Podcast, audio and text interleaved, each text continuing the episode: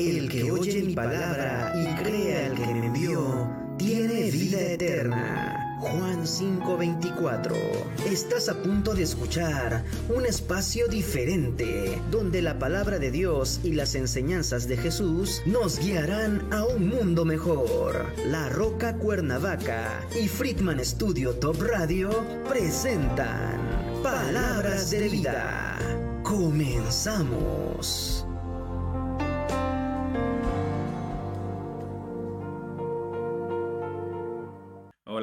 Muy buenos días. Nos da mucha alegría estar en este espacio nuevamente, en el espacio de este programa de Palabras de Vida. En verdad que nos sentimos súper contentos de estar aquí con un súper tema.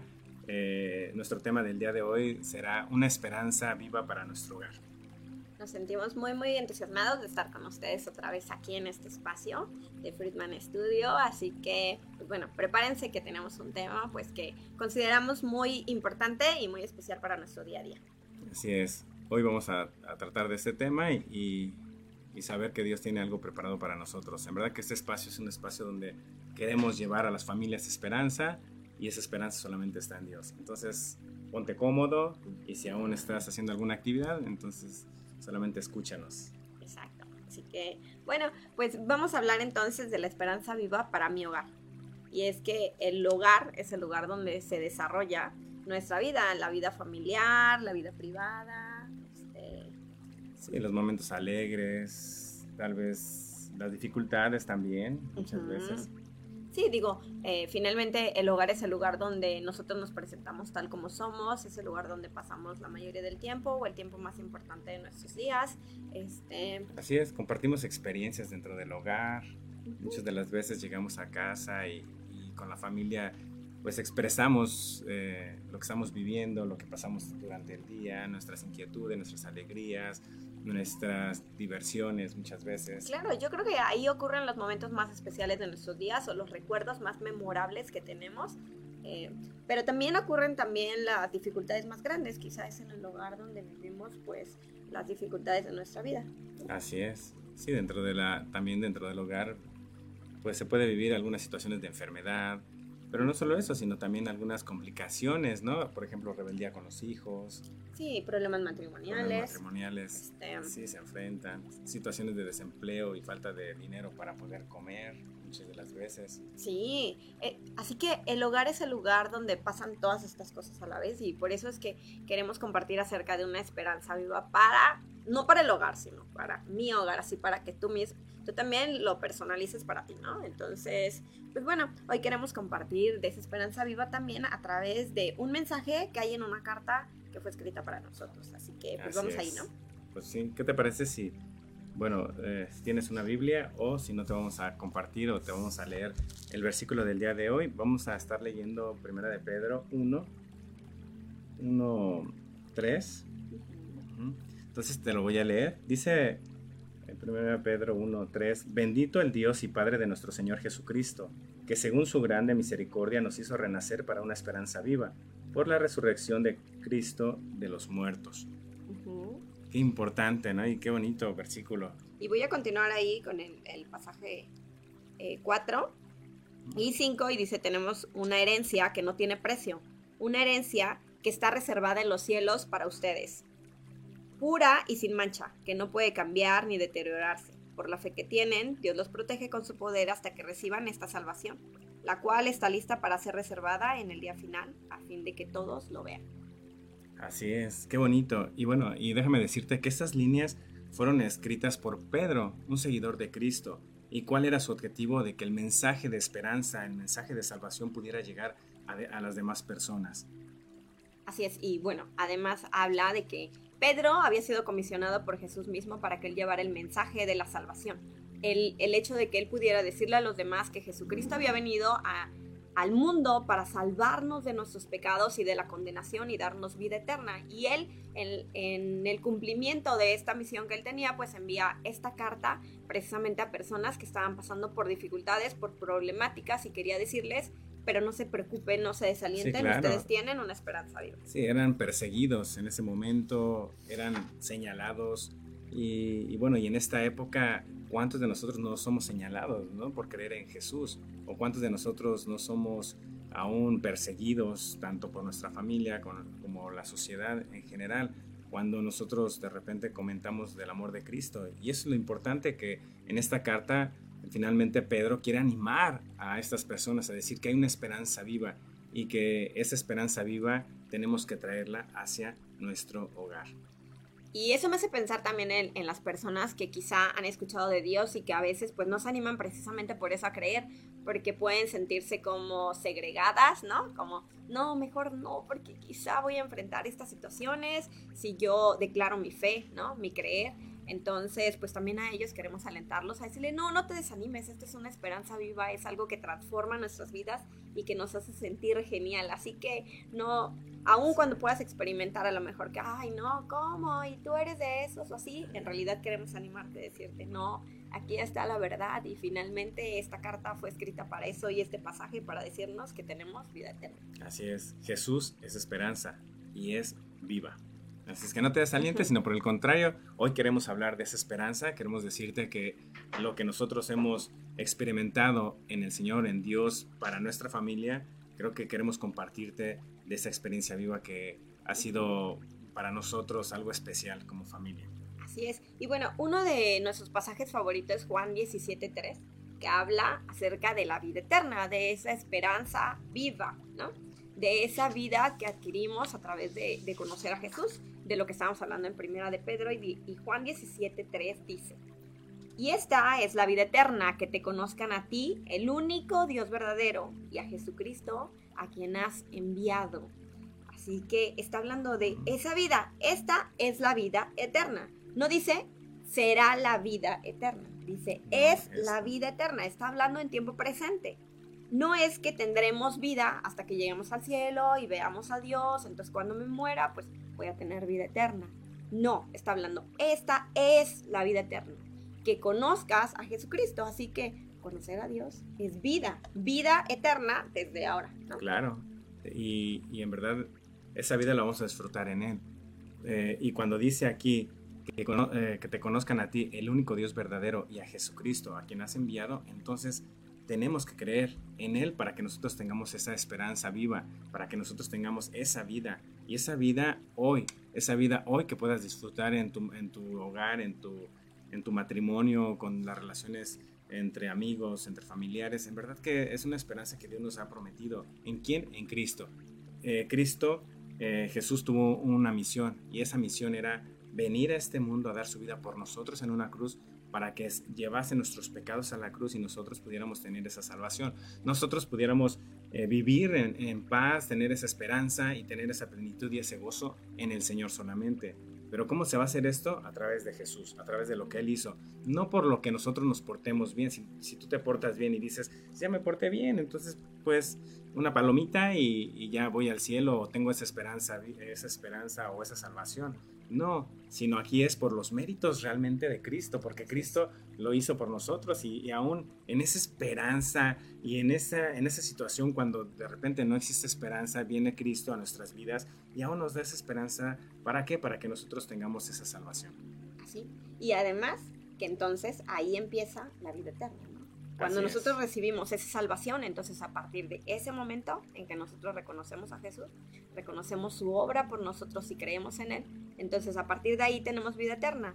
Ahora, en el presente. Y dice que esa vida es conocerle. Y eso es algo que necesitamos vivir. Y como decías, es un beneficio para esta tierra también, no para el futuro, sino todas esas cosas también serán para nosotros ahora, como leíamos ya en primera de Claro, y esa esperanza, cuando nosotros conocemos a ese Dios y conocemos a su Hijo Jesús, entonces aún esa esperanza tenemos que nosotros llevarlos a dónde? A nuestro hogar. Para que en nuestro hogar exista esa esperanza, exista esa salvación, exista esa vida eterna. Así es. Y eso también nos, nos lleva al Salmo 78, en el versículo 4 al 7. Y lo voy a leer, dice, Dice, no les ocultaremos estas verdades a nuestros hijos. A la próxima generación le contaremos de las gloriosas obras del Señor, de su poder y sus imponentes maravillas. Pues emitió sus leyes a Jacob, entregó sus enseñanzas a Israel.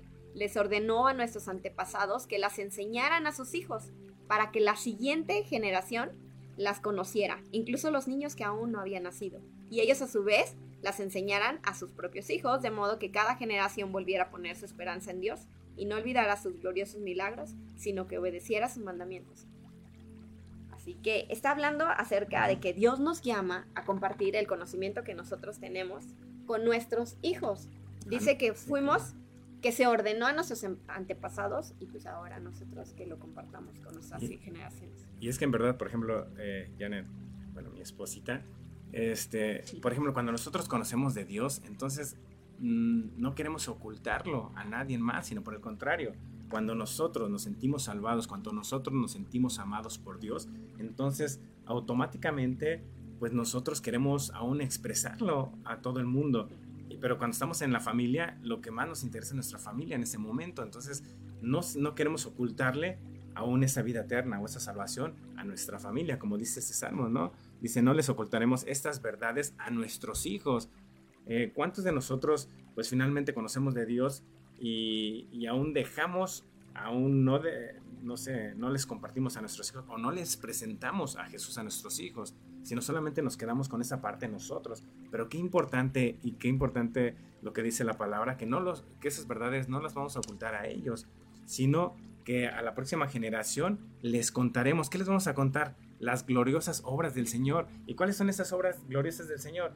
Que aún Arturo, cuando era pecador, y aún no tenía esperanza, llegó Cristo a darme esperanza a mi vida. Hizo una obra gloriosa en mi cuerpo. ¿Para qué? Para poder tener esa vida, eh, esa vida mm, eterna o esa salvación eterna. Y pues además dice aquí se les ordenó, o sea que nosotros somos llamados a poderlo hacer, a contarles a nuestros hijos. Quizá tú no lo habías pensado, pero eh, no solamente es una responsabilidad. Primera cosa, tenemos una responsabilidad, que nosotros lo compartamos a nuestros hijos pero además es un privilegio, creo que es un privilegio que Dios nos da, que seamos nosotros quien le digamos esas cosas. Dios me salvó a mí, Dios ha hecho estos milagros. Eh, por ejemplo, pensaba en mis hijos, por supuesto, y pensaba en, pues hay muchas cosas que ellos no recuerdan que son parte de su vida. Y que ellos, por ejemplo, en, en ambas situaciones, cuando mis hijos nacieron, me encontré en situaciones de riesgo. Finalmente, yo considero que fueron milagros que Dios permitió para mi, para mi vida, la vida de ellos. Y es algo que, necesito contarles, necesito decirles que ellos son parte. Eh, muchas veces yo se lo he dicho a Raquel y le he dicho, mi amor, o sea, tú eres el fruto de muchas oraciones que hacíamos por ti en la iglesia, muchas personas que oraban para que tú nacieras bien. Y es algo que yo le comparto para que ella también ponga en Dios su esperanza. Claro, y como dice el mismo Salmo, tenemos que aún comentarles y decirles eso de, su de las glorias obras del Señor, de su poder y de sus imponentes maravillas, lo que tú estás comentando, ¿no? O sea, que Dios fue fiel, Dios fue bueno. ¿Para qué? Para que mi hija pudiera nacer correctamente. Entonces, aún esas maravillas y aún ese imponente eh, poder del Señor en nuestras vidas eh, hace que nosotros podamos compartirles a nuestros hijos. Ahora, eso, cómo era nuestra vida antes de, conocerla, de conocer a Dios, antes de llegar a la cruz, cómo era, de dónde nos sacó Él, de dónde estábamos nosotros, aún ya sin esperanza, tal vez esté muertos en nuestros delitos y pecados, como menciona la Biblia, y de ahí nos rescató, ¿no? Y eso realmente es un, es un glorioso, eh, no sé, un glorioso poder o, o, algo hermoso que Dios nos ha permitido a nosotros aún conocerlo y poder llegar a sus pies para, pues hablar de sus maravillas.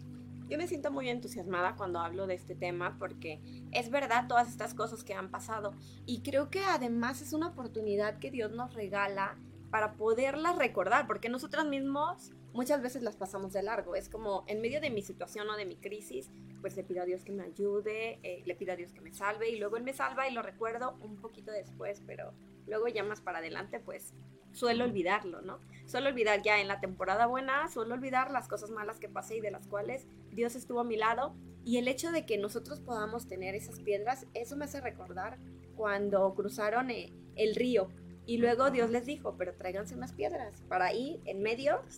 Entonces las traigan y las pongan acá afuera. Y les decía a Josué, para que luego, cuando vengan y pregunten, ¿por qué están ahí los hijos? Además decía, para que luego cuando vengan y pregunten tus hijos y digan, eh, ¿por qué están ahí esas piedras? ¿Esas piedras qué significan? Tú pudieras contarles. mira hijo, lo que pasa es que Dios hizo esto maravilloso, que nos hizo cruzar en seco. Nosotros sacamos esas piedras de allá donde no podríamos haber cruzado si Él no hubiera estado con nosotros.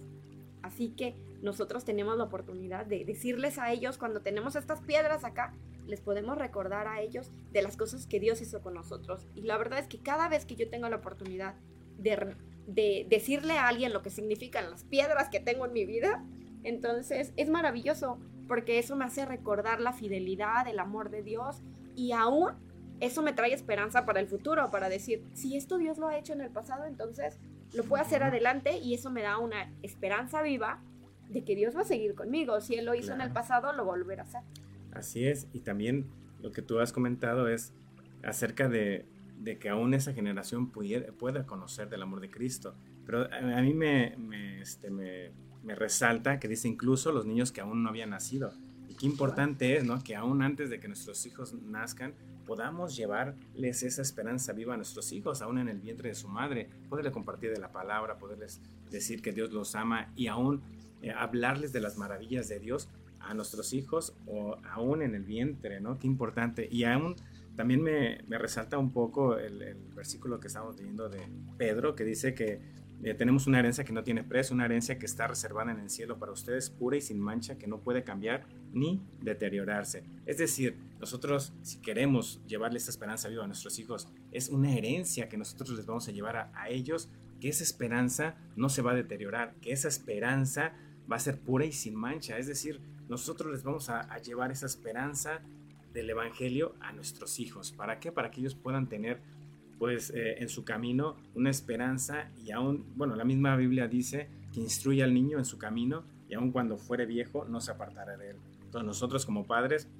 tenemos la obligación primero de aún demostrarles y de, de enseñarles y de contarles de las maravillas y del poder de nuestro Señor Jesucristo y aún instruirlos a través de la palabra, no a través de nuestros conceptos eh, tal vez materiales o nuestros conceptos eh, individuales, no, sino a través de la palabra, porque tal vez si nosotros les damos alguna recomendación de nosotros mismos, pues nuestros hijos aún van a ir creciendo, pero con nuestros conceptos y no con los conceptos de la palabra, que lo más importante eh, para nosotros es que Dios dirija nuestras vidas. Y que conforme pasa el tiempo, a veces nuestro sistema de valores cambia, ¿no? Y entonces de pronto nos hemos dado cuenta como, no sé, al principio, ¿no? Eh, cuando los niños iban creciendo, yo decía, no, no, no, que no utilicen estas palabras como mande, ¿no? Cuando alguien les llama y dice mande en lugar de qué, ¿no? Yo decía, no, que digan qué, que no digan mande, porque como que se escucha a subordinación y conforme pasaron los días dije, no, no, no, o sea, sí, sí, sí, tienen que estar en, prestos para el servicio y sí, sí, tienen que decir mande y, y que los manden, o sea, está bien, pero pues en este, en este el sistema de valores que puedo yo tener también puede variar al que tú tienes y entonces todos somos medidos mejor porque nos hizo y entonces venimos a la palabra y encontramos lo que es mejor para nuestro hogar, para todos y no solamente lo que yo pienso o lo que tú piensas o lo que dijeron en tu familia o en la mía, sino lo que dice la palabra y que finalmente es lo que nosotros necesitamos y a veces leyéndolo con ellos lo descubrimos, ni siquiera lo habíamos descubierto antes. Sí. Y es padrísimo conocer las maravillas de Dios a través de la palabra y aún compartírselas a nuestros hijos, o sea, entenderlas nosotros y después compartirlas es padrísimo.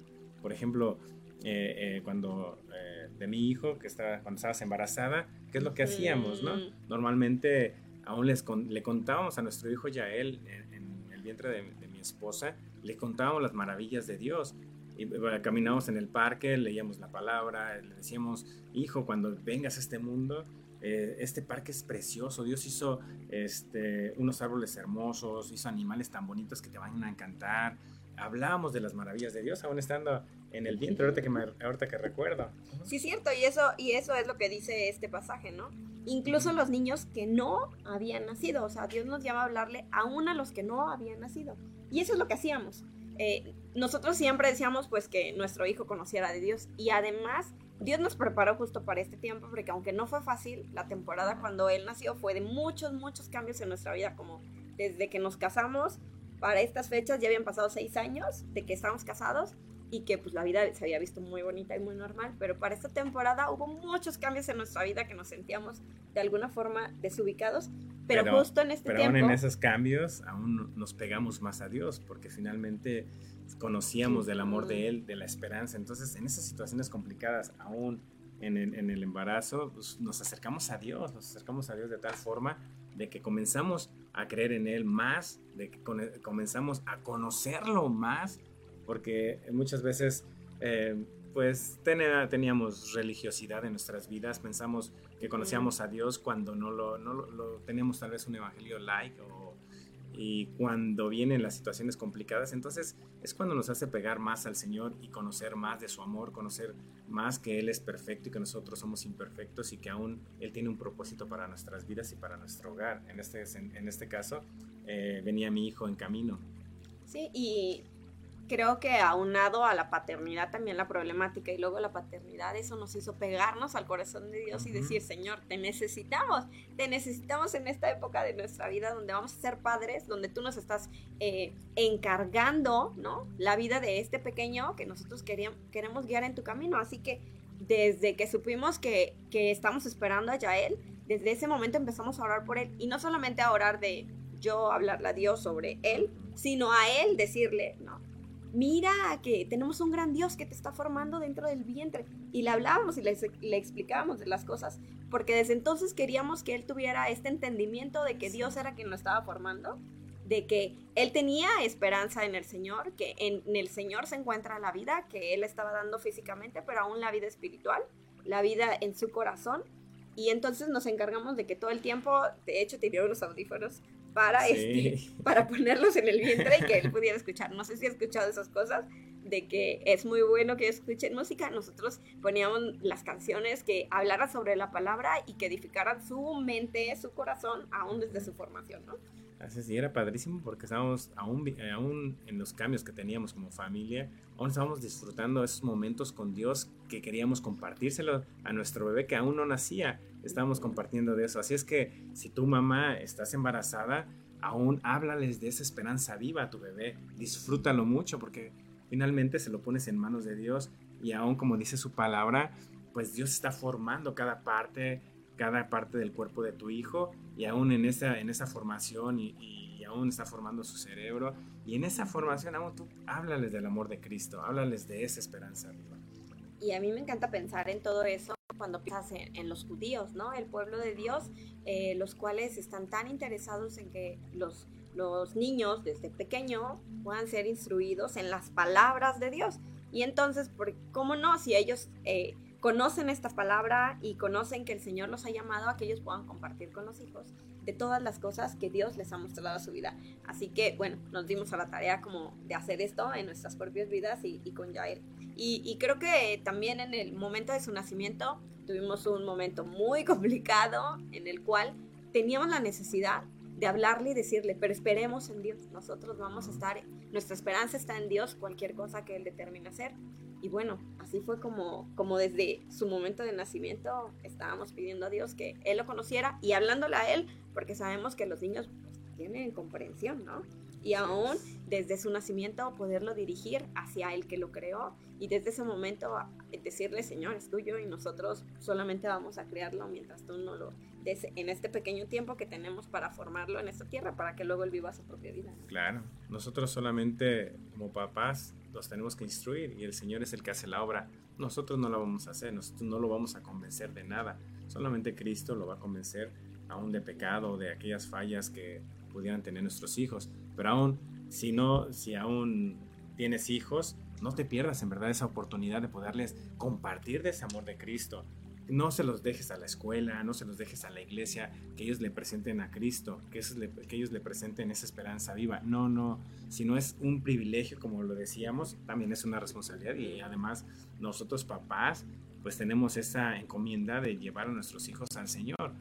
Pero además de todo eso es un privilegio que tú mismo puedas llevar a tus hijos a los pies de Cristo, que tú puedas presentarle a ese Dios, a ese Dios que en el cual tú crees, ese Dios en el cual tú, has, tú te, has sentido amado, en el cual te has sentido perdonado, en el cual te has sentido pleno. Entonces, presentarles a Dios a nuestros hijos. Muchas veces, ¿cuántos de nosotros estamos como muy metidos en, en las cosas cotidianas, laborales, que a veces no hay tiempo?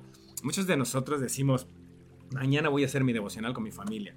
Y llega mañana y ya sales corriendo porque ya tienes citas. Mañana voy a hacer, ya te llegó visita. y, ese mañana nunca llega. Y además cuando tú planeas hacer algo así, te enfrentas con toda la oposición del mundo y se te complica ese día se te cerró la garganta, ya no puedes hablar. Este, no sé, tantas cosas que pueden ocurrir y, y, no comenzar con este hábito, con este mensaje que tienes. Sí, sí, es un hábito, es un hábito de llevarlos a, a, nuestros hijos a la palabra y, al llevarlos a la palabra, entonces cuando nosotros le estamos presentando a Cristo, entonces, ¿cómo le vamos a presentar a Cristo a nuestros hijos? A través de la palabra.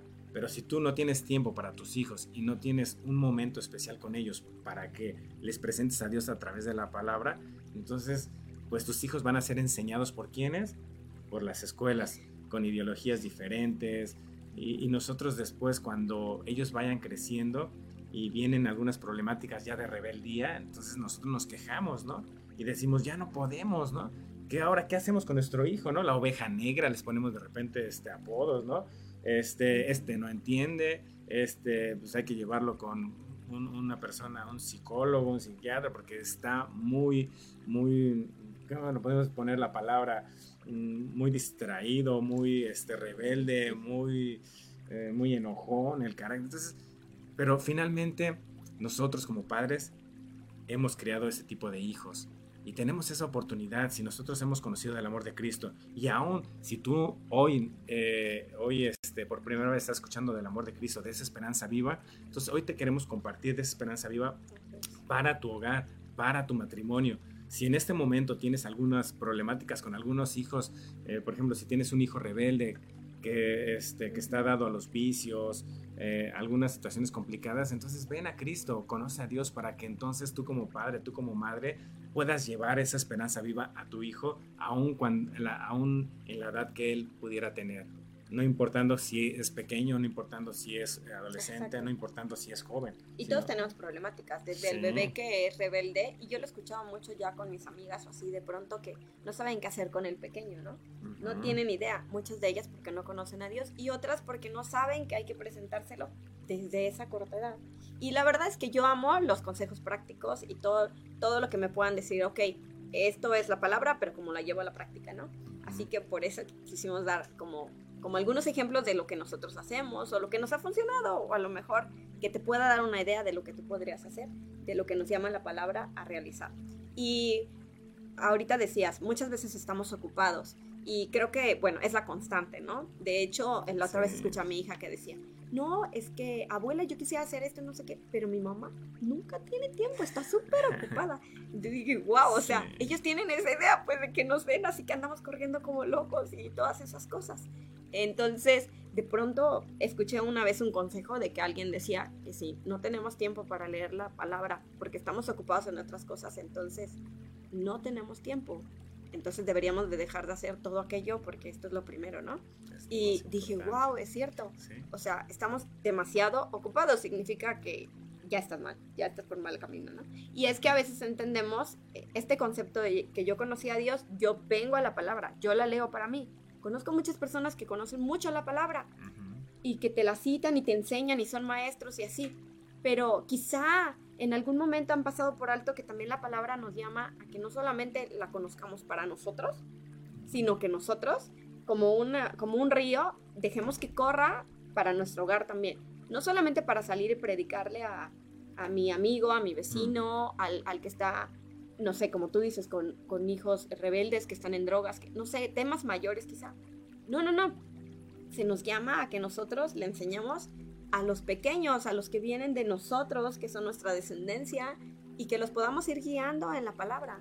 Eh, con el tiempo, eh, por ejemplo, con los niños igual, lo que hacíamos era invitarlos a que ellos oraran por nosotros. Desde que empezaron a hablar, nosotros les decíamos, vamos a orar juntos, y los dejábamos que dijeran las, las palabras que quisieran, como las dijeran, hay medios pronunciadas y decíamos, muy bien, porque eso es hablar con Dios. Sí, claro, o muchas veces eh, las repetía, ¿no? Mi hija hacía una oración como de una hora, pero las mismas palabras, ¿no? Oraba por la misma persona una y otra. Y además no se sabía muchas palabras. Entonces con tres o cuatro palabras volvía a decir las mismas cosas. En la comida, por ejemplo, también tardaba mucho. Decíamos, ya, ya, Raquel, ya, ya. Al principio no, no la parábamos y después, ya, Raquel, más cortita. pero, pero, pero eso es muy padre porque nosotros les estamos diciendo, o sea, tú puedes hablar con Dios y tú le puedes decir lo que sea. Sí, con esas cuatro palabras que te sabes. Raquel empezó a hablar hasta los tres años, entonces antes de eso llegaba a decir una que otra palabra y oraba, ¿no? Y en, su forma la dejamos que lo hiciera. Por el contrario, ya él aprendió a hablar más pequeño y oraba también, ¿no? Sí, él empezó a hablar desde súper chiquito, creo que ni caminaba y este, un par de meses y ya hablaba muchísimo, era muy hablantín. Y entonces a él le gustaba mucho orar. Y lo que empezamos a hacer es, ah, ok, pues ora por tu abuelita, ¿no? Así es. Y entonces llegábamos con mi abuelita, su bisabuelita, y entonces él oraba por ella. Sí, o en ese momento también por nuestro amigo Pachito, sí. oraba por él también. Y, y, y, y eso me, me, animaba mucho. La verdad es que finalmente su fe, yo la sentía más grande que, que la mía cuando él tenía un año. Y entonces muchas de las veces decía, mamá, iba y me jalaba, mamá, mamá, vamos a orar por Pachito. Él tenía su ministerio de orar por Pachito y todo el que viera enfermo. Como él sabía de su situación, entonces decía, vamos a orar por él. Y yo decía, sí, al rato, al rato vamos a orar. Me decía, no, no, no, ahorita. Y yo decía, no, porque estoy, estoy cociendo la sopa, este, se me va a quemar o lo que sea. Y me decía, ahorita, mamá, ahorita necesitamos orar por él. Yo me quedaba pensando, ¿será que él como niño eh, percibe algo, no sé, Dios le hace sentir que él tiene necesidad. No vaya a ser que Pachito necesite en este momento que nosotros haremos por él. Está bien, yo pagaba lo que fuera y vamos a Lo hacía un montón de veces. Porque él sabía que la esperanza estaba en Cristo. Raquel estuvo con problemáticas de salud muy graves en las cuales acabamos en el hospital muchísimas veces. Estuvimos en tratamientos por mucho tiempo, con diagnósticos horribles. Pasamos muchos, muchos años en esto de ir y venir con los doctores y así. Siempre su esperanza fue venir a Dios. Siempre me decía, ora por mí, mamá, ora por mí. Vamos a entrar, me van a inyectar, me van a sacar sangre, ora por mí. Mamá, voy a orar. O la escuchaba y de pronto ella solita estaba orando, pidiéndole a Dios. Y eso era maravilloso porque yo sabía que, que nosotros las, los habíamos llevado a donde ellos encontraban su refugio, donde encontraban su fortaleza, donde encuentran su valor y ciertamente nosotros no los podemos salvar, pero nosotros sí los podemos llevar a, quien los salve. La palabra dice, aunque mi padre y mi madre me dejaran, con todo el Señor me recogerá. Y ellos saben que aunque papá y mamá no estén, tienen al Señor. Y con Él lo tenemos todo. Claro, así es. Y, me acuerdo, por ejemplo, eh, pues bueno, mi hijo, bueno, más bien, lo que acaba de comentar mi esposa, nuestros hijos, nosotros lo estamos instruyendo en la palabra. Pero también en, en esta edad que mi hijo tiene, también ha vivido cuestiones de fe o situaciones complicadas donde aún su fe, su fe ha sido probada. Porque muchas veces las situaciones complicadas de nuestra vida, de nuestra familia, aún también prueban a nuestros hijos. Pero aún si nosotros como familia, pues nuestros hijos ven que nosotros, nuestro fundamento es la palabra, nuestro fundamento es Cristo, entonces ellos se van a refugiar ahí porque yo soy débil, tú eres débil, somos débiles y necesitamos de Dios para que su poder se perfeccione en nuestra vida y aún en nuestra debilidad.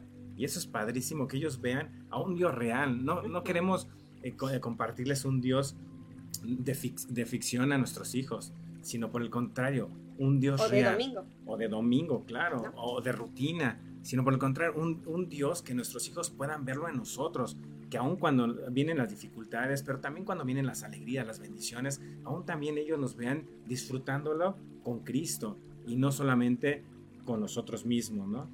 Nosotros los educamos en el hogar, eso significa que ellos no van a la escuela, sino que yo les enseño y están conmigo todo el tiempo. Eso me deja en una situación de vulnerabilidad fuerte, porque entonces paso todo el tiempo con ellos, todo el tiempo. Y, pero eso ha sido maravilloso porque entonces yo le muestro eh, por, supuesto, trato de, hacer lo que dice Dios que yo debería, pero ellos lo ven en la realidad, ¿no? Y además, cuando me equivoco también, ellos se dan cuenta que soy vulnerable y que necesito a Dios, y siempre es lo que hacemos, apuntar a Cristo. Y entonces, ¿qué es lo que hacemos todo, todo el tiempo? Pues estarles enseñando la palabra todos los días, ¿no? Traerlos a la palabra. Vamos a estudiar, estudiamos como lo hacemos con un adulto. Y y a veces, eh, recién el domingo me estaba preguntando una amiga, me decía, este, ¿y cómo lo haces, no? ¿Cómo estudias la palabra con ellos? Pues así, ¿no? O sea, como lo hacemos con los demás, a su nivel no necesitas tener una mm. hora de predicación para que ellos puedan entender. Ni, no. ¿no? O sea, de una forma muy sencilla, ¿cómo lo hacemos? Sí, mismo de Deuteronomio nos dice, ¿no? Que tenemos que aún compartir la palabra, ¿no? Al levantarse, al acostarse, andando en el camino. Entonces nosotros, pues finalmente, pues cuando eh, comemos, abres la Biblia y un versículo, ¿no? En la mañana leemos proverbios, vamos a proverbios, dos, tres versículos, cuatro, a veces cinco, seis, porque aún lo compartimos y oramos y listo, ¿no?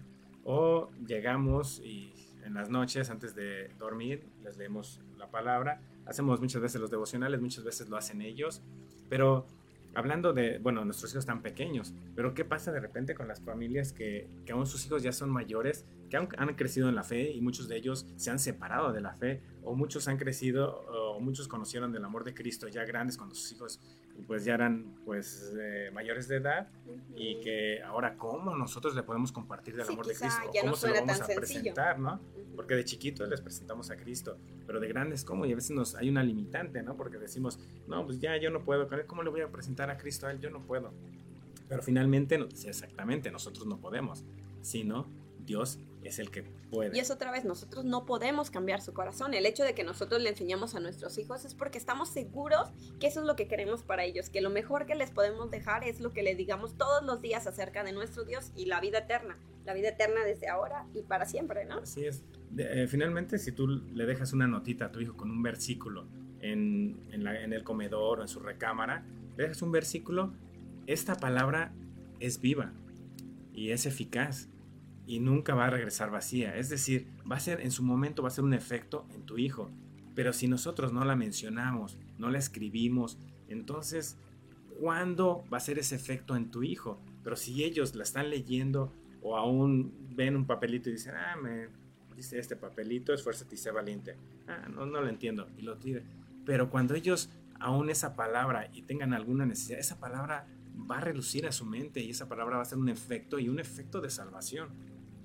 Sí, eh, creo que nosotros hemos visto el, fruto de la palabra, el cual nosotros no podemos producirlo, ¿no? O sea, nosotros se la damos, se la enseñamos, los dejamos además que hablen, ¿no? Que ellos sí. expresen lo que sienten y eso ha sido maravilloso. Creo que es de las cosas que más disfruto. Es el mejor tiempo de la mañana cuando nosotros nos podemos sentar en la palabra, leemos un poquito y luego les pregunto qué entienden de eso.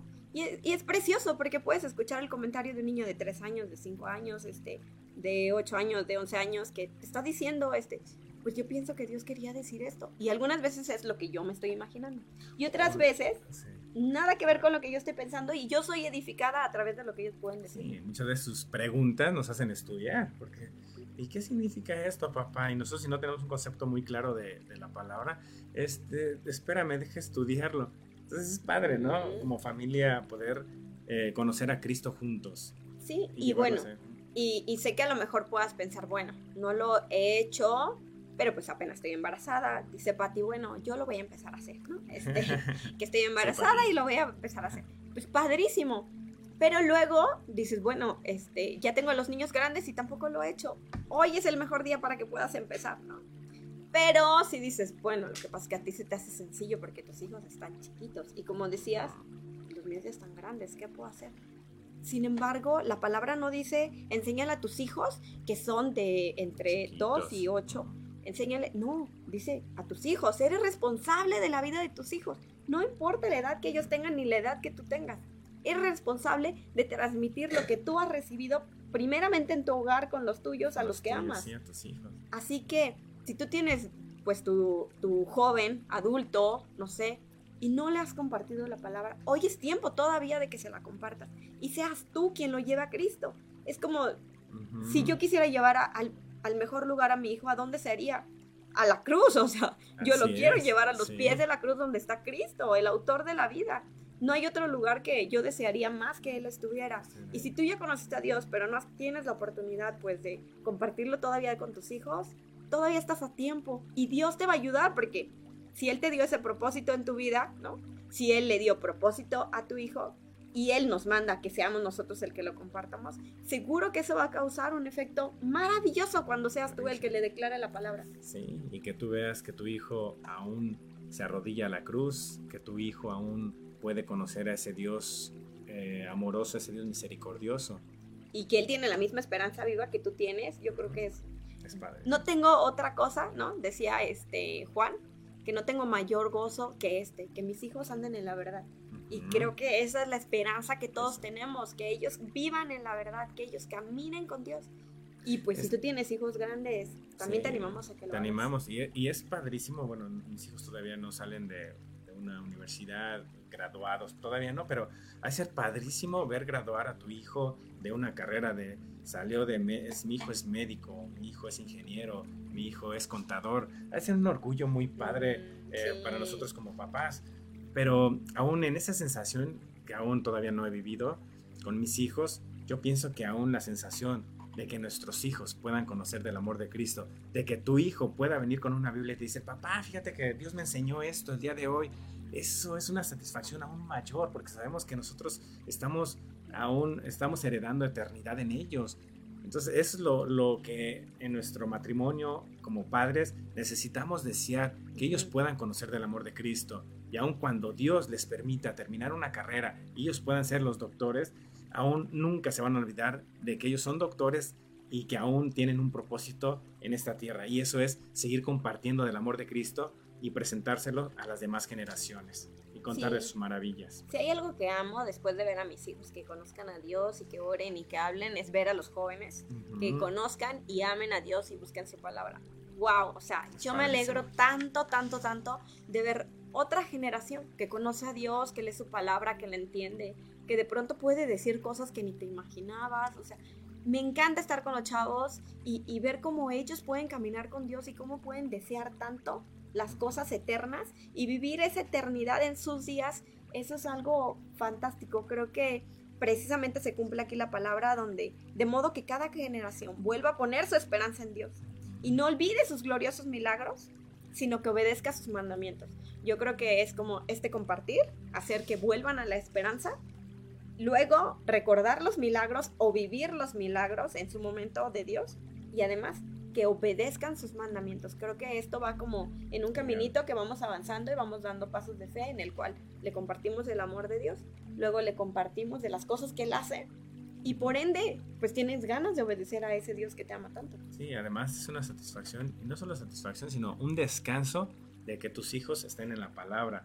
Porque dice la palabra que sois guardados por el poder de Dios mediante la fe para alcanzar la salvación que está preparada para ser manifiesta en el tiempo postrero es padrísimo, en verdad, como dice mi esposa, ver a jóvenes comprometidos, eh, jóvenes enamorados, jóvenes que, que desean conocer más de Dios, jóvenes que aún las ideologías, las situaciones complicadas que ellos están viviendo en esta época, aún no se dejen dominar por ellas, sino por el contrario, ellos puedan estar bien cimentados en la palabra, enamorados de Dios, porque finalmente no es como algo religioso, no es como decir, vente por este lado y así, no, no, no, sino es algo más allá, ¿no? Una satisfacción eh, que igual solamente viviéndola la podrás entender, algo que dices, esto no lo cambio por nada, esto es lo mejor que me ha pasado. Entonces, ver a los jóvenes enamorados hace que nosotros como, como papás o hace como nosotros que aún los vemos que Dios en verdad existe. Y aún tú como papá ver a tu hijo enamorado de Dios, entonces vas a descansar porque finalmente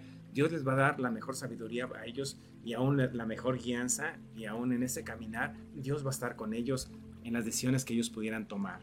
Así es, así que pues los animamos. Los animamos, sí. Y, y además quiero decirte algo, si, si alguno de ustedes está batallando con algún hijo que aún no conoce de Dios, algún hijo rebelde, algún, algún hijo que tienen, pues finalmente... Que te da congoja en, los, que te da congoja, están los vicios, está fornicando, está metiéndose droga, está de rebelde, está en la fiesta, aún tú puedes tener esa esperanza. Y yo quiero contarte esa historia. Es una historia que habla la Biblia de un hombre que se llamaba Jairo.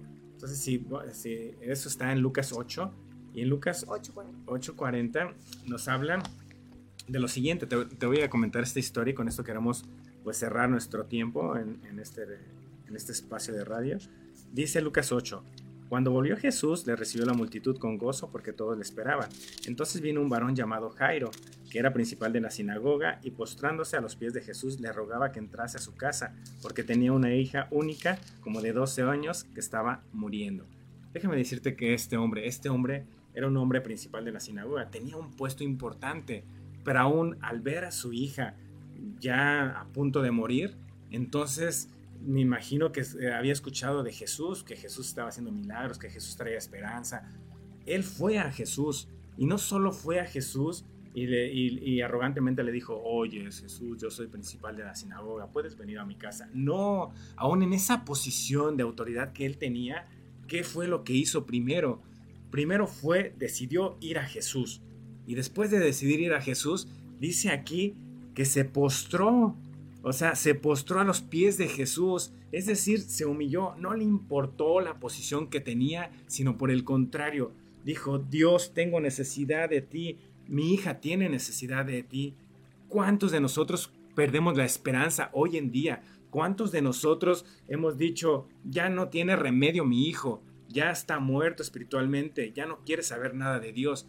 Pero ¿cuántos de nosotros tenemos esa esperanza en Dios? ¿Cuántos de nosotros bajamos nuestro orgullo aún en la posición que estamos, sea económica, sea de, de poder, la situación que estés? aun cuando nosotros bajamos ese orgullo y cuántos de nosotros nos humillamos a los pies de Cristo.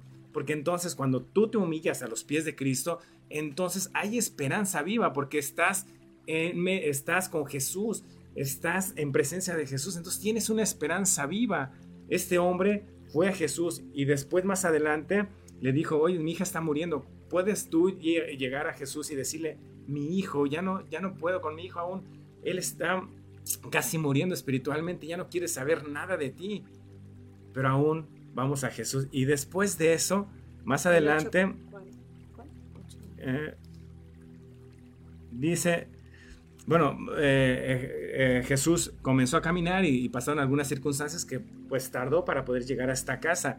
Y antes de que llegara a esta casa, vinieron porque era principal de la, de la sinagoga y tenía algunos siervos. Entonces vinieron los siervos de este hombre y le dijeron, ¿sabes qué, Jairo?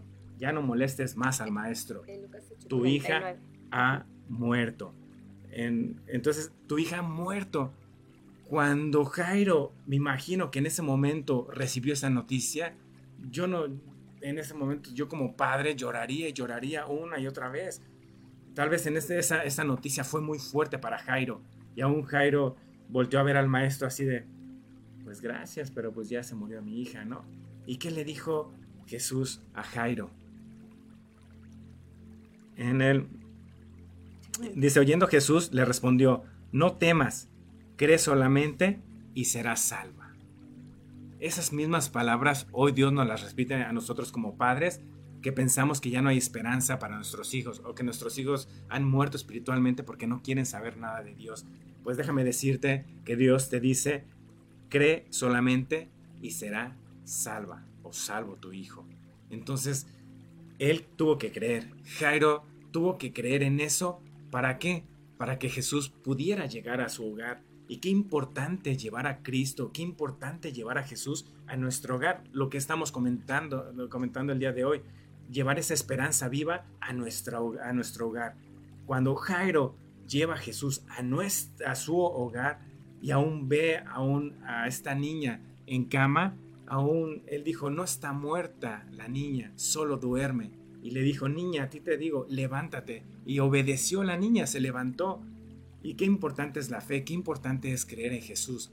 Si tú estás pasando alguna situación con alguno de tus hijos, hoy quiero decirte que hay esperanza esperanza en Dios, que tienes que ir a Jesús, que tienes que arrodillarte, humillarte a Él, que tienes que invitar a Jesús a ir a tu hogar. ¿Para qué? Para que tu hogar pueda ser transformado y haya vida en tu hogar, haya vida en tus hijos que no quieren conocer del amor de Cristo, haya vida en tus hijos, haya un cambio completamente. Lo que leímos en, este, en Pedro, que dice, dice por sus Dice, bendito el Dios y Padre de nuestro Señor Jesucristo, que según su grande misericordia nos dio, nos hizo renacer para una esperanza viva. Es decir, Dios tiene misericordia, no nos paga por lo que merecemos, no nos da, sino por el contrario, Él tiene misericordia y no solo eso, sino que nos hace renacer para una esperanza viva. Y por último, eh, eso me hizo recordar el pasaje de Deuteronomio 29, 29 que dice que las cosas secretas pertenecen a Dios, pero las reveladas son para nosotros y para nuestros hijos para siempre. Así es. Así es que las cosas reveladas, el amor de Cristo que tú has sentido, que has conocido, son para nosotros y para nuestros hijos. Así es que hoy es un buen tiempo. Es un buen tiempo familia, papá, mamá. Es un buen tiempo para reflexionar reflexionar en la palabra, reflexionar realmente en lo que Él ha hecho en nuestras vidas y, por supuesto, llevar esperanza viva a nuestro hogar que bueno, pues los animamos a que ustedes puedan llevar esa esperanza viva para sus casas, en sus corazones, para sus hijos y que seamos bien intencionales, ¿no? O sea, con toda la intención, sí, vamos a tomar este tiempo para venir. Y terminando la comida, puedes abrir tu Biblia y decir, bueno, ya comimos, deliciosa la comida, pero les quiero compartir este versículo. No hace falta que sea una historia gigante ni una preparación enorme, sino un pasaje, ese que te gusta, o empiezas un libro, el primer versículo, y entonces lo comparten y es Dios quiere que tengamos esas conversaciones, porque se vuelven conversaciones que a veces no tenemos de otras cosas, pero como somos bien intencionales con la palabra podemos disfrutar estos tiempos también en familia. Así es, y se disfrutan. Y en verdad si tienes un hijo que no conoce todavía del amor de Dios y ya es adulto o ya es más grande, pues aún déjale ahí un post-it en su cuarto, en su recámara, en su cuaderno, en su portafolio, eh, con un versículo bíblico. En verdad que ese versículo créemelo que puede ser un efecto en tu hijo. La palabra está viva. Así es, es palabra. Y aún puede traer esperanza para tu hijo también. Pues bueno, vamos a terminar. ¿Quieren acompañarnos a orar, chicos? Yari y Raquel. Ah, y aquí están nuestros, nuestros hijos con nosotros. Es nuestro público el día de hoy. es que pasen mi amor. Así que bueno, vamos a terminar aquí con estos chicos. Ella, es, mi hija, Raquel, y él es mi hijo, Yael.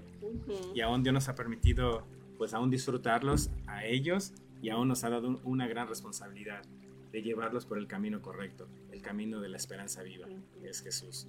Así es que, ¿qué te parece si oramos el día de hoy? Y, aún quiero orar también por ti, tú que, que aún estás pasando por algunas situaciones difíciles con tus hijos o alguna situación difícil en tu matrimonio, déjame decirte que hoy hay esperanza. Así es que déjame orar por ti y vamos a orar y terminar este tiempo. Dios, gracias. Gracias por este tiempo que nos has permitido estudiar tu palabra. Tú eres nuestra esperanza viva en nuestro hogar. Hoy, Padre, yo te pido que esta palabra que ha sido expuesta a Dios aún podamos ponerla en práctica. Yo te pido por aquellas personas que nos están viendo, Dios, y que han perdido la esperanza en sus hijos, en su matrimonio. Yo te pido que aún les des esperanza en ti, aún como este hombre, Dios importante de la sinagoga, Jairo, Dios, que aún se acercó a ti y aún se postró a tus pies y aún te rogaba por su hija que estaba muriendo. Yo te pido que aún así las personas, Dios, que están pasando estas situaciones complicadas matrimoniales o, de sus hijos de rebeldía, que aún ellos puedan acercarse a ti, Dios, y aún puedan humillarse y puedan ser humildes y aún puedan tener esa esperanza viva y que puedan llevarte a ti a sus hogares. ¿Para qué? Para que aún ellos puedan creer que aún tú tienes el poder para aún resucitar y aún cambiar nuestras vidas y hacernos renacer en una vida nueva.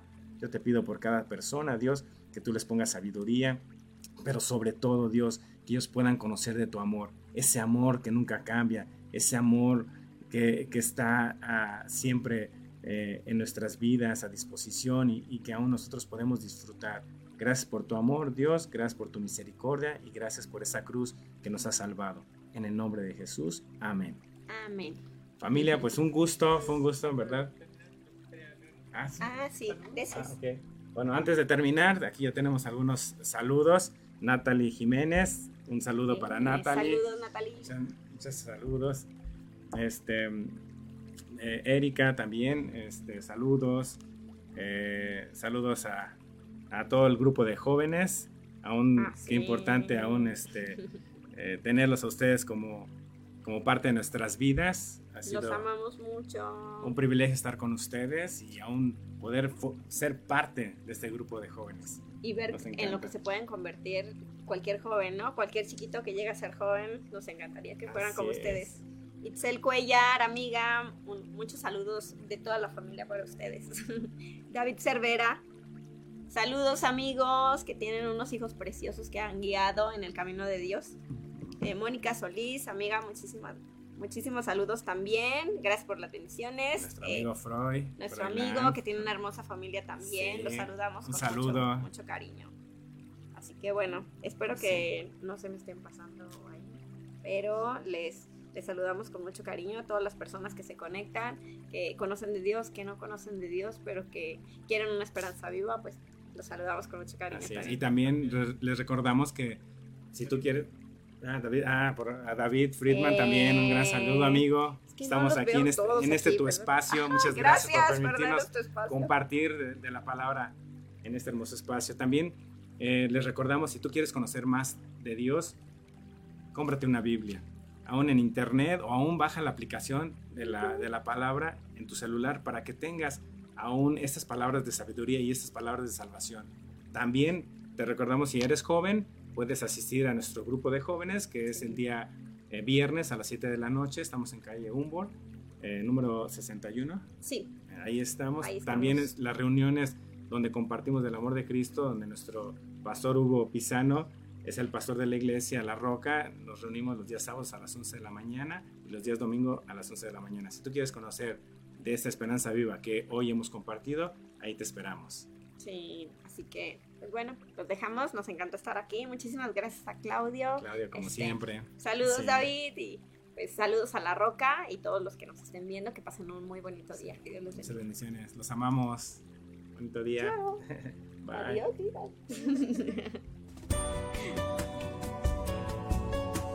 Llevamos hasta ti la palabra de Dios que reconforta y da paz y amor a cada uno de nosotros. Te esperamos en la próxima emisión. Gracias por sintonizar Palabras de Vida por Friedman Studio Top Radio, la radio que se escucha y se ve.